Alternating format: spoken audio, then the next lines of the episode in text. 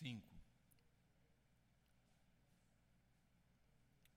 Como orou o nosso irmão Rafael no início do nosso culto, nós precisamos estar atentos para que Satanás não nos distraia e tire de nós a palavra que Deus deseja que seja acolhida no nosso coração como boa terra, porque Satanás é astuto, não é? Que Deus nos dê a nós aqui presentes e a você no seu lar toda a atenção para esse momento tão importante do nosso serviço de culto a, Deus. Vamos ler a palavra de Deus, Filipenses, capítulo 1, versículo 3, 4 e 5. Leamos. Dou graças a meu Deus por tudo que recordo de vós, fazendo sempre com alegria súplicas por todos vós em todas as minhas orações, pela vossa cooperação no Evangelho, desde o primeiro dia até agora. Amém. Deus nos abençoe. Pai Celestial, cremos plenamente que por trás, ó Deus, da caneta nas mãos do apóstolo Paulo estava ali, Senhor, o Espírito Santo guiando na escolha das palavras, dirigindo o seu pensamento, ó Deus, na questão desta palavra, que é palavra do Senhor, ó Deus, para a tua igreja em todo o tempo. Mas entendemos, ó Deus, que o mesmo Espírito é, concedeu-lhe a liberdade, guiando, ó Deus, e, Senhor, ministrando através da forma natural de vida deste homem que amou e serviu ao Senhor, uma palavra muito importante dirigida diretamente aos nossos irmãos crentes lá da cidade de Filipos, mas que também é dirigida a nós aqui nos dias de hoje. Ajuda-nos, Senhor, a entendermos. Ó oh, Pai, e que agasalhemos essa palavra dentro de nós e que, ó Deus, ela reflita para a glória do teu nome no nosso comportamento. Assim te pedimos em o nome de Jesus de Nazaré. Amém. Queridos irmãos, quando nós lemos ali nas bem-aventuranças, o Senhor Jesus, ele ah, traz-nos ali uma, inúmeros ensinos extremamente preciosos ali no que é conhecido como o grande sermão da montanha. E ali então o Senhor Jesus ele vai colocar no final daquela mensagem ali é, uma utilizando-se da figura da agricultura, é, o Senhor Jesus estabelece uma identidade, então, espiritual da árvore com os seus frutos. E o coração do cristão e o seu modo de vida. É? Ah, assim, de modo que Jesus ele insiste e ele ah, coloca repetidamente dizendo o seguinte: pelos seus frutos os conhecereis. Pelo fruto é então que ah, se identifica a natureza da árvore, se ela é uma árvore boa, se ela é então uma árvore má. Pois bem, é, tendo considerado é, anteriormente com os irmãos, no último sermão, sobre ali então é, o verso de número 2, a saudação é, paulina aí então da graça e da paz do Senhor Jesus, eu quero então hoje que nós olhemos, que nós estudemos para esses três versos aí e, e que nós possamos colher, né, então, ah, desses versos aqui, é, através da, do fruto que flui, então, na, na árvore de vida, é, de comportamento do apóstolo Paulo e, e dos cristãos de Filipos, ah, assim, o que nós podemos ah, identificar como frutos essenciais à vida cristã. Alguns frutos essenciais à vida cristã. E o primeiro deles é, então, o fruto de um coração agradecido. Um coração agradecido. Paulo, ele reconhece Deus como a fonte suprema de todas as bênçãos e a quem então toda gratidão é apropriadamente devida. E, e ele expressa a Deus é, calorosas expressões ali de gratidão, de amor, é, reconhecendo a bondade de Deus. Como também nos ensina Tiago em é, 1, versículo 17: Pois toda boa dádiva e todo dom perfeito provém do Pai das luzes, em quem não pode haver variação ou sombra de mudança.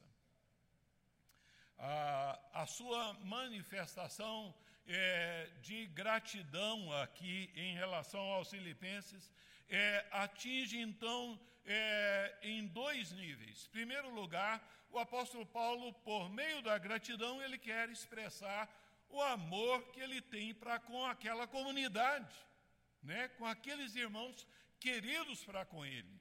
Mas, por outro lado, ele também está a enaltecê-los quanto ao comportamento deles no passado e os exorta para que eles perseverem ah, no tempo por vir com a mesma qualidade de vida cristã. E nós vemos aqui que, apesar de ele encontrar-se numa situação difícil, ele mantinha ali os irmãos de Filipos ali em seus pensamentos.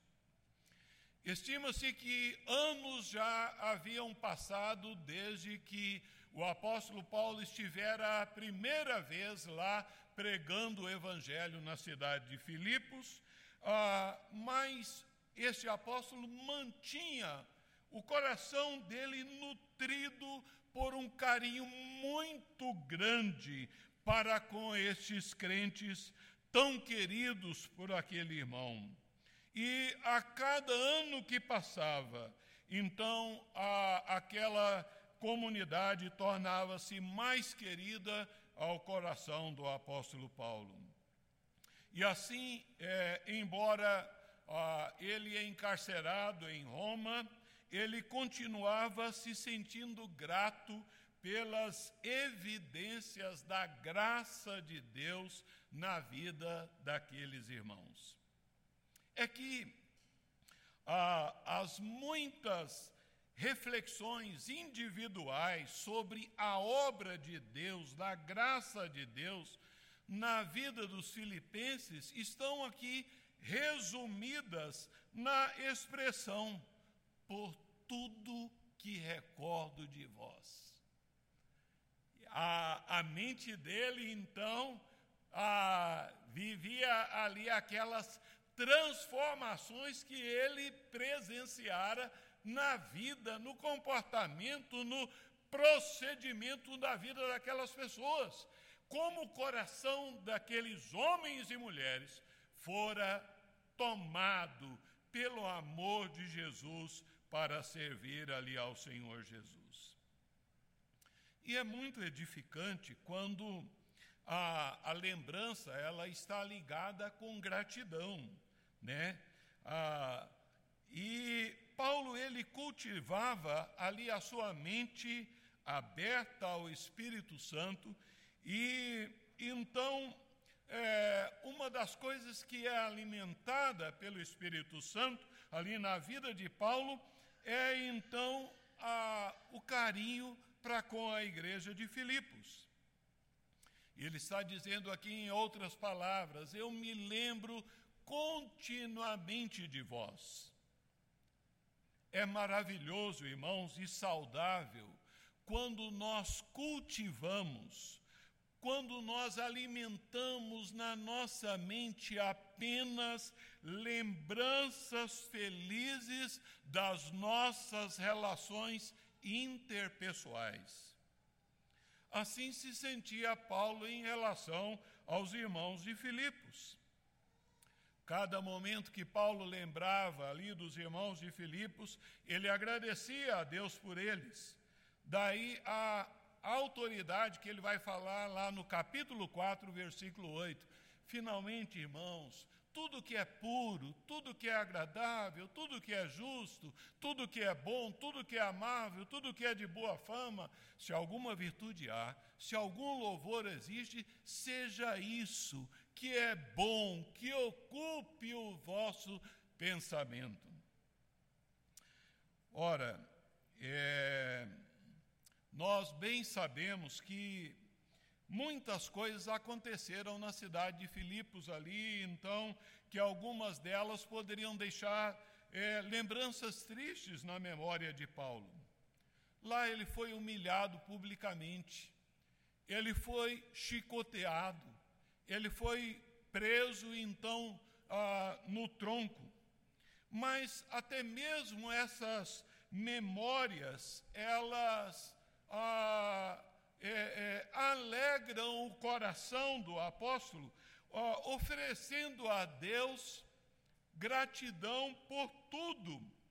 É, então, porque ah, por meio daquelas circunstâncias, daquelas, daqueles sofrimentos, então vidas preciosas foram arrancadas das trevas e trazidas para a luz do Evangelho do Senhor Jesus. Né? É, vivendo aquilo que ele nos ensina em Romanos 8, 28.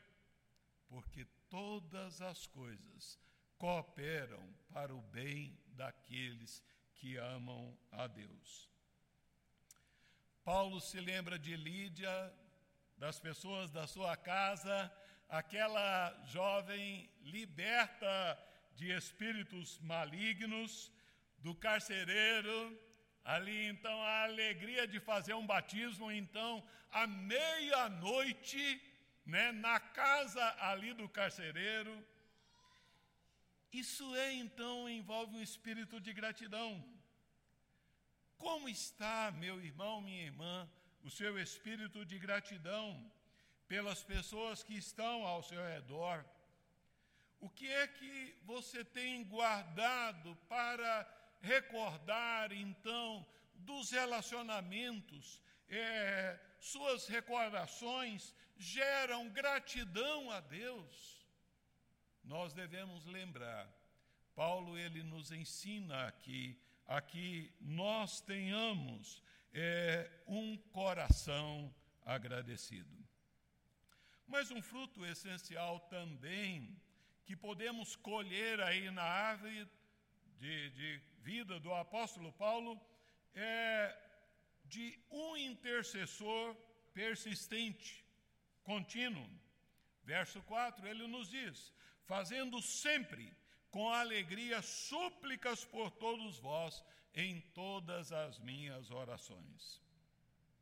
Ele está dizendo: olha, Todas as vezes que eu oro por vocês, eu estou então apresentando orações, súplicas ao nosso Deus a favor de vocês. Vejam, os irmãos de Filipos não esqueceram em nenhum momento do apóstolo Paulo. Eram aqueles irmãos uma igreja muito solidária. Paulo estava num lugar, eles proviam ali, de outra forma, acolá. É, e o apóstolo Paulo, ah, ah, assim, vem comunicar a esses irmãos, assegurando-lhes de que ele continua persistentemente orando por eles. Ele não cessou de orar. Se a gratidão ela é fruto do passado, ela aponta para o passado, a oração aponta para o futuro. Paulo se alegrou nos primórdios ali, nos primeiros passos espirituais daqueles irmãos novos na fé, mas ele via a graça de Deus transformando, mudando ali a vida daqueles irmãos, mas ele ansiava por um aperfeiçoamento espiritual na vida deles, operado pelo Espírito Santo de Deus. Né? Ah, e é e é por isso que ele ora, que ele intercede. Ah, então, é, assim, mesmo na prisão, é, mesmo nas adversidades, Paulo, ele não deixa de orar por aqueles irmãos queridos. Nos diz aqui, fazendo é, súplicas. William Hendricks, um irmão em Cristo, é, comentador, ele diz o seguinte: uma palavra muito importante. Ele diz que súplica é uma petição pela satisfação de uma determinada necessidade profundamente sentida. É uma petição por uma determinada necessidade profundamente sentida. Paulo tinha convicção, queridos, que ah, existiam necessidades espirituais na vida daqueles irmãos que precisavam ser buriladas, trabalhadas pelo Espírito de Deus. Havia é, imperfeições na vida deles que ah, Deus queria moldá-los.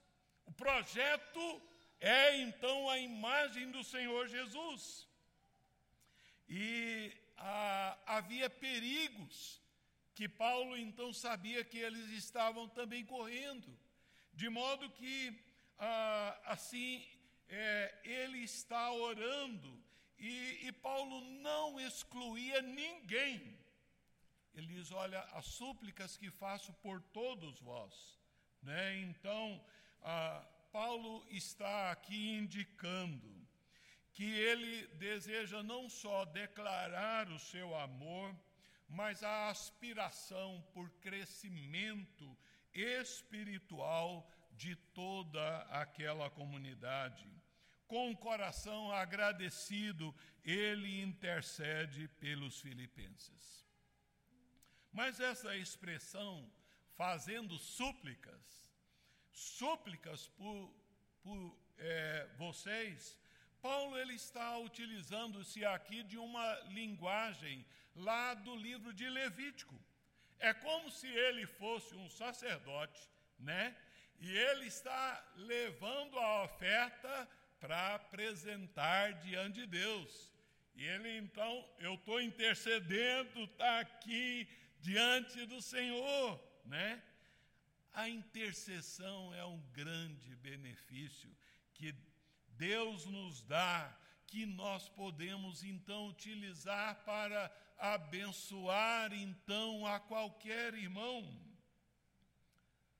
Vejam bem, ao oferecermos orações intercessórias, o foco da nossa atenção ele é tirado de é, de nós, dos nossos próprios problemas, das nossas escalas de prioridades e ele é centrado na vida de outras pessoas.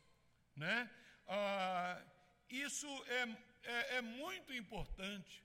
Quando nós oramos pelos outros, isso é um ótimo remédio, porque o nosso coração ele é muito egoísta.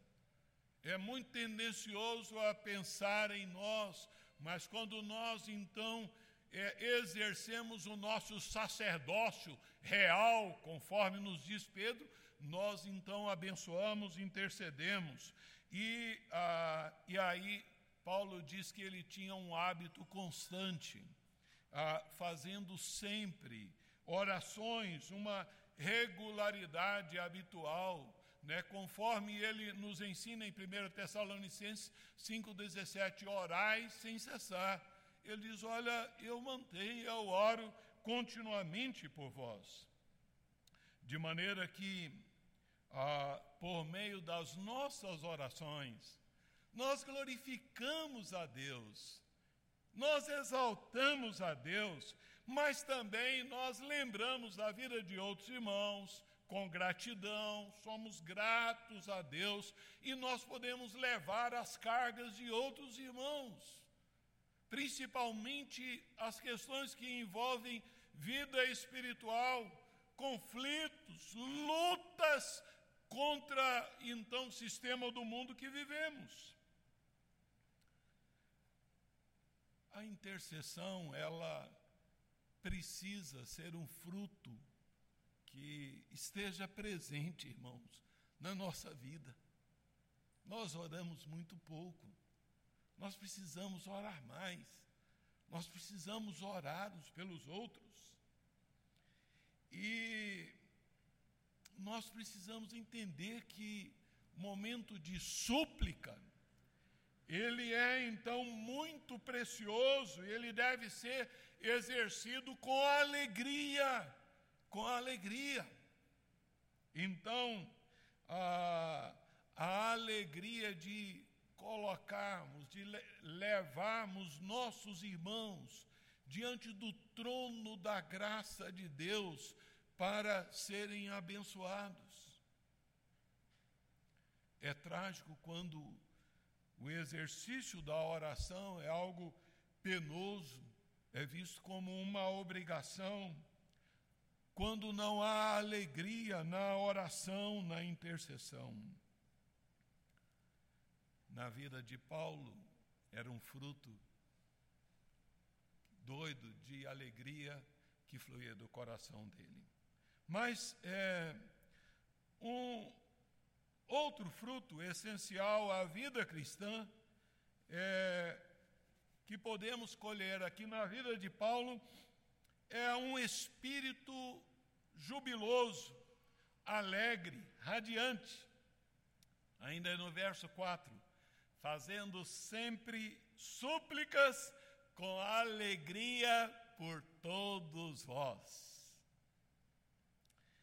Paulo ele está jubiloso diante da forma como Deus tem conduzido a sua vida e extasiado diante do amor da igreja de Filipos. A ênfase está no fato de que todas as vezes que ele orava pelos filipenses, ele orava com alegria.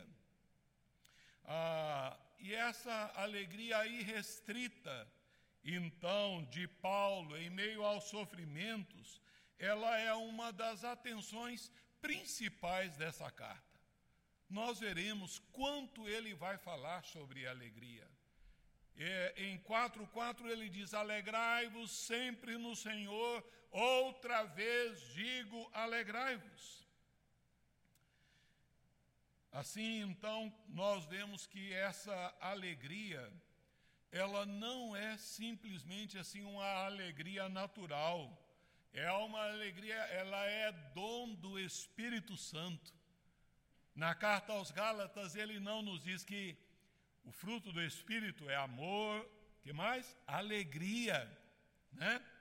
E em Romanos 14, 17, Paulo diz: Porque o reino de Deus não é comida nem bebida, mas justiça e paz e alegria no Espírito Santo.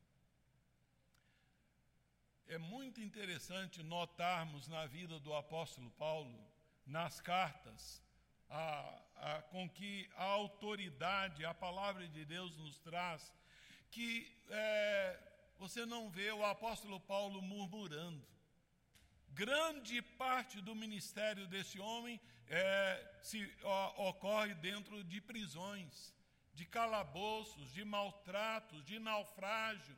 É, então, ah, mas não vê o apóstolo Paulo desgostoso, não vê o apóstolo Paulo depressivo, não vê o apóstolo Paulo cheio de autocomiseração. Ai, oh Deus, como é que o Senhor permite uma coisa dessa comigo?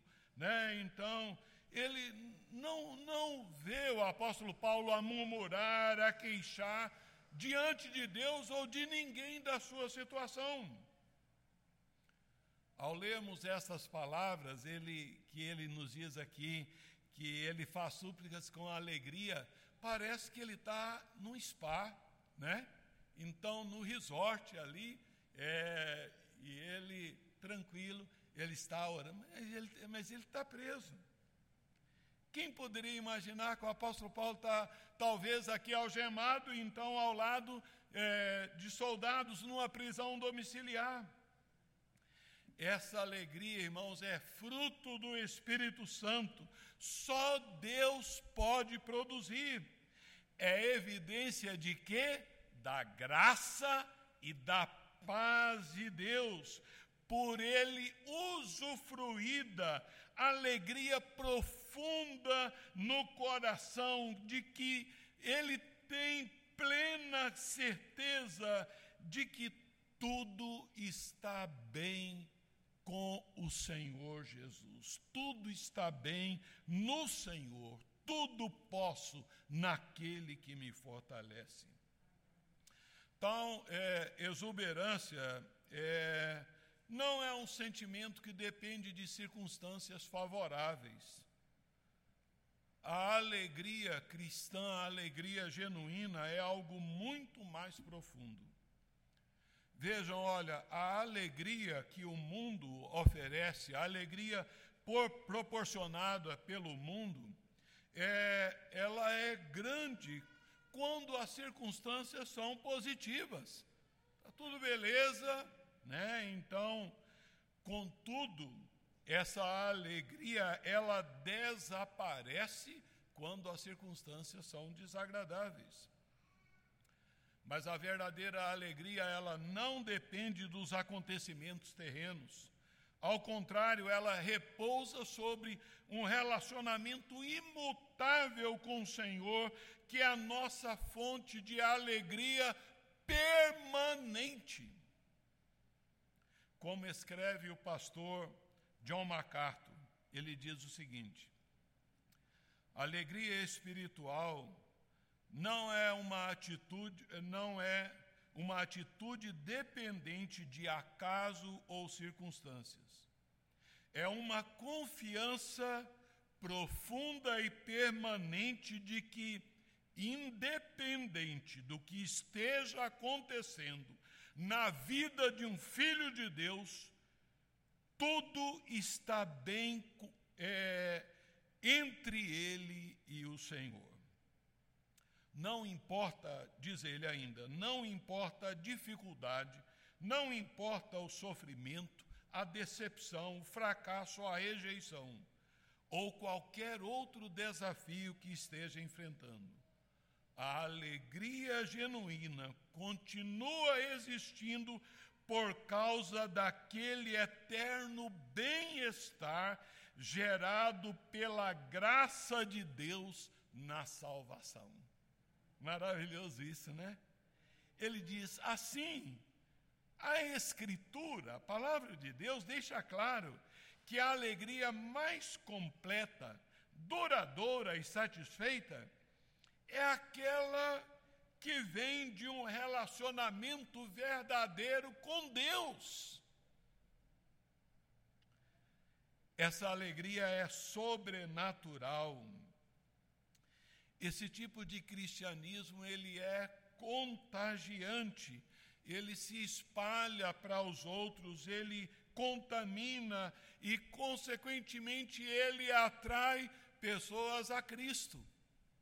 Imagina ali Paulo, ah, depois de ter sido chicoteado, é, preso no tronco, ferido ali, então, ele com Silas cantam louvores e oram a Deus.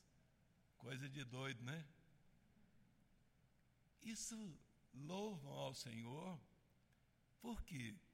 Porque há uma alegria, um júbilo espiritual.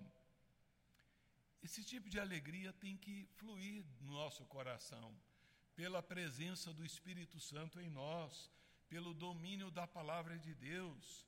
Ah, é, nós precisamos nos preparar para desenvolvermos uma vida alegre, então, a despeito das circunstâncias, boas ou ruins, que cercam assim a nossa vida. Talvez enfrentando privações, talvez desemprego, outras lutas. Quem sabe nós precisamos é, redirecionar o nosso foco para o nosso Deus e experimentarmos o regozijo da graça de Deus que flui do Senhor.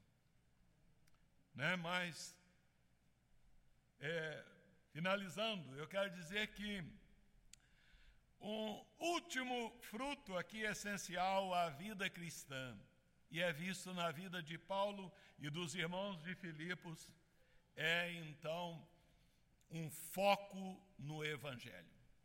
Tá? Foco no Evangelho. Verso 5. Pela vossa cooperação no Evangelho, desde o primeiro dia até agora. Ele está rendendo graças a Deus, ele está então em júbilo, e ele diz: pela vossa cooperação. A palavra cooperação que aparece aqui no, na, no, no grego é koinonia, é a mesma palavra para comunhão. É, de modo que, num aspecto, ele está dizendo: olha, pela vossa comunhão no Evangelho, desde o princípio até agora. William Hendrickson, ele diz o seguinte, que essa comunhão é uma comunhão da graça, não é uma comunhão natural platônica, nem tampouco de autoria humana. Ela não é criada nem organizada por homens como um clube ou uma sociedade é uma comunhão da graça soberana efetuada por Jesus Cristo, um dom do Espírito Santo enviado pelo Pai. Essa comunhão que Paulo está dizendo de entranhados ali afetos dele ali com os filipenses, é uma comunhão que não pode existir sem a presença de Jesus Cristo sem a ação do Espírito Santo. Ela é inteiramente impossível sem Jesus, sem o Espírito Santo. É uma comunhão da fé, é uma comunhão recíproca entre aqueles que creem no Senhor Jesus. É a comunhão do Evangelho. Pela fé em Jesus, os filipenses chegaram a ser participantes do Evangelho é, eles concretizaram o desfrute do Evangelho do Senhor Jesus. Mas, ao mesmo tempo, essa comunhão, é, ela é considerada como uma a, referência a uma sociedade ali, então, em, é, que envolve Paulo e os filipenses. Né? Ah, ele diz: pela vossa cooperação no Evangelho. É como se ele dissesse: Olha, vocês têm sido meus parceiros no Evangelho, então, a, meus aliados na pregação do Evangelho, desde o primeiro dia até agora. Ah, foram parceiros. É, ali, então, uma comunhão de luta. Em Filipenses 1, 27, ele diz: lutando juntos pela fé evangélica eles haviam demonstrado é, repetidamente o interesse ah, pelo Evangelho ah, através da contínua ajuda que eles ministravam ao apóstolo Paulo, porque havia generosidade no dar. E olha, queridos, é, o saudoso servo de Deus, pastor Russell Shedd, ele bate pesado aqui ao comentar é, essa questão, ah, ele nos diz aqui o seguinte: ouçam bem, diz o Dr. Russell Shedd. Algumas pessoas creem que creem no Evangelho somente em consequência de terem nascido em lares cristãos. Mas não têm um compromisso no coração com o Evangelho, porque nunca nasceram realmente do Espírito de Deus. O principal problema dessa pessoa provavelmente será a dificuldade de viver o Evangelho na sua vida. O pior detalhe da igreja ah, com a qual ele precisa conviver é a pressão que sente sobre si que dê sacrificialmente com o coração cheio de amor. E nessa igreja em que, é, diz o seu sede, né, ele diz assim, ah, que é, espera que ele faça o mesmo que os cristãos de Filipos, não é? Ah, ah, que é então a prática de contribuir, mas ele diz, mas ele detesta dar dinheiro.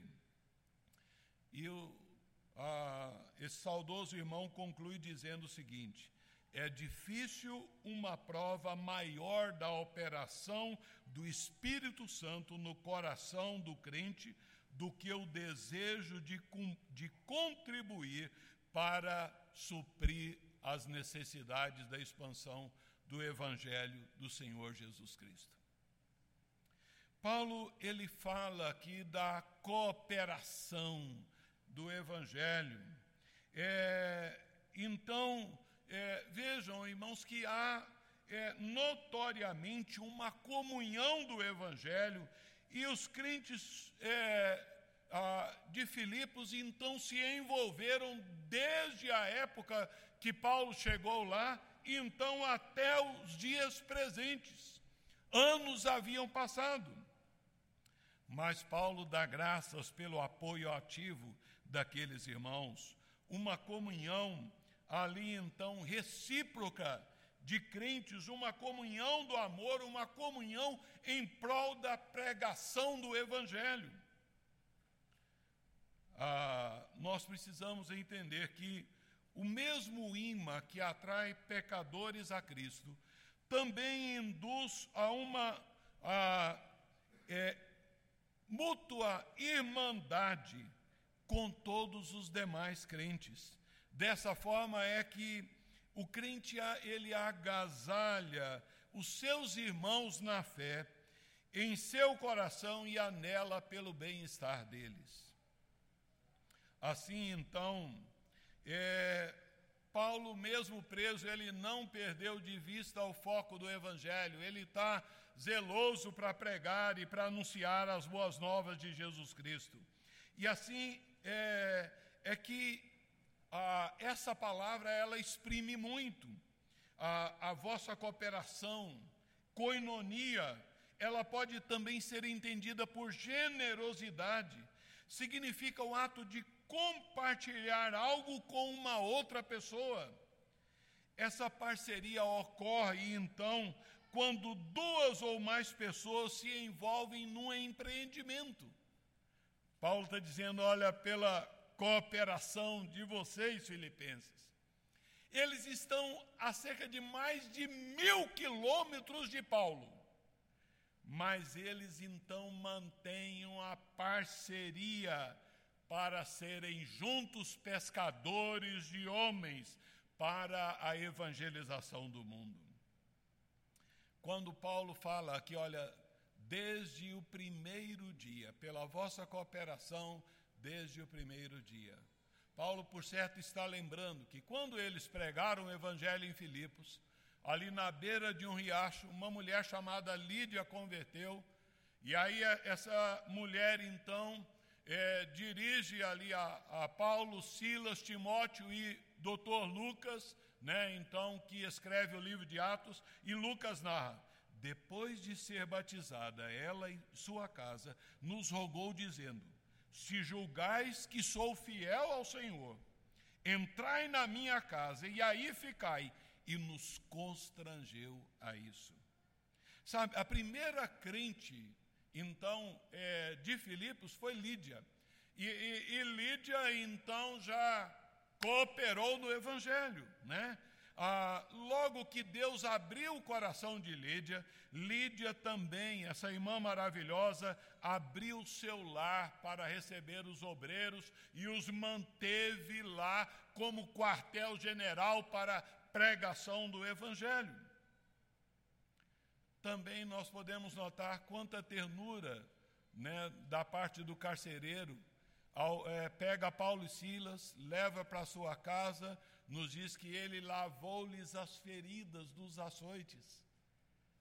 É, é, leva para casa, lavou-lhes as feridas dos açoites. E a dona Maria, a mulher dele ali, então, por certo, fez um pãozinho de queijo, uma, colocou ali a mesa, serviu ali a eles. E, e à medida que nós vemos aqui agora, também Paulo registra que é, Epafrodito, ele arriscou a sua vida, levando dinheiro de uma distância muito longa para que Paulo pudesse ser suprido no ato heróico. E assim é, é, que Paulo diz que do cuidado que essa igreja, vejam a parceria. Paulo diz em é, Filipenses 4,16 que quando ele estava em Tessalônica, a, a igreja de Filipos mandou cesta básica para ele duas vezes. Sabe, nós precisamos entender que é, esse nobre grupo de crentes, eles exemplificaram a realidade de um provérbio que diz: é na diversidade que se conhece um amigo. Sabe, não foi uma questão de um impulso emocional passageiro, mas um princípio duradouro, anos. Né? Alguns comentaristas chegam que dizem que acham que da, da pregação até a, a, que essa carta foi escrita passaram dez anos. E aqui então é, a, a atenção, a preocupação, a boa vontade em contribuir daqueles irmãos nunca cessaram. Eu fico olhando para mim mesmo. Quantas vezes nós nos empreendemos em ajudar uma obra missionária, um trabalho missionário, e a gente vai, caminha então, dá oferta por dois, três meses, seis meses ou um ano, de repente para, né? Ah, nós precisamos assim permanecer fiéis ao Senhor. De maneira, queridos, que eles cooperaram com a obra missionária. É, eles não estavam somente interessados ah, ali nas atividades locais da igreja de Filipos, né? ou no bem-estar ali daquela comunidade, mas eles se preocuparam ali, é, de modo que é somente pelo poder sobrenatural de Deus, do Espírito Santo, que nós vamos compreender que é mais bem-aventurado dar do que receber. Esses frutos podem ser também notórios nas nossas vidas, na minha vida, na sua vida, meu irmão. Tá? Um fruto de coração agradecido, um fruto então de a intercessores, sermos homens e mulheres de oração, um fruto então de uma vida alegre, apesar das circunstâncias, a alegria do Espírito, um fruto de participação no Evangelho. Eu recebi o Evangelho, eu fui alcançado pelo Evangelho, eu contribuo com o Evangelho. É, isso ah, tem que envolver a nossa vida. Concluindo, Paulo ele tem os irmãos de Filipos no coração, porque todos eles participaram da graça de Deus com ele. Eles foram abençoados.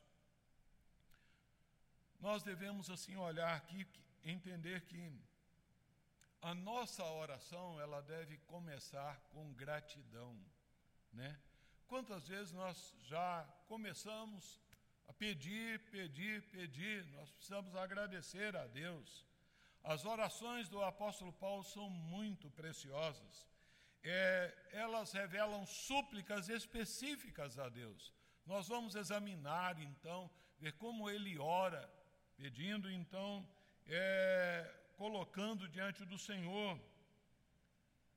E nós precisamos entender que nós devemos nos regozijarmos sempre com o êxito dos nossos irmãos, mas ao mesmo tempo nós devemos estar suplicando por coisas específicas, por realidades e necessidades espirituais que envolvam a vida dos nossos irmãos. E você que me ouve aqui, você já foi salvo pelo Evangelho do Senhor Jesus? Ou você apenas acreditou no Evangelho e não entregou a sua vida inteiramente ao Senhor Jesus Cristo? É muito importante notarmos que ah, o nosso comportamento para com o Evangelho, a nossa participação, é, ela vai denunciar a atitude que está presente no nosso coração em relação ao Evangelho.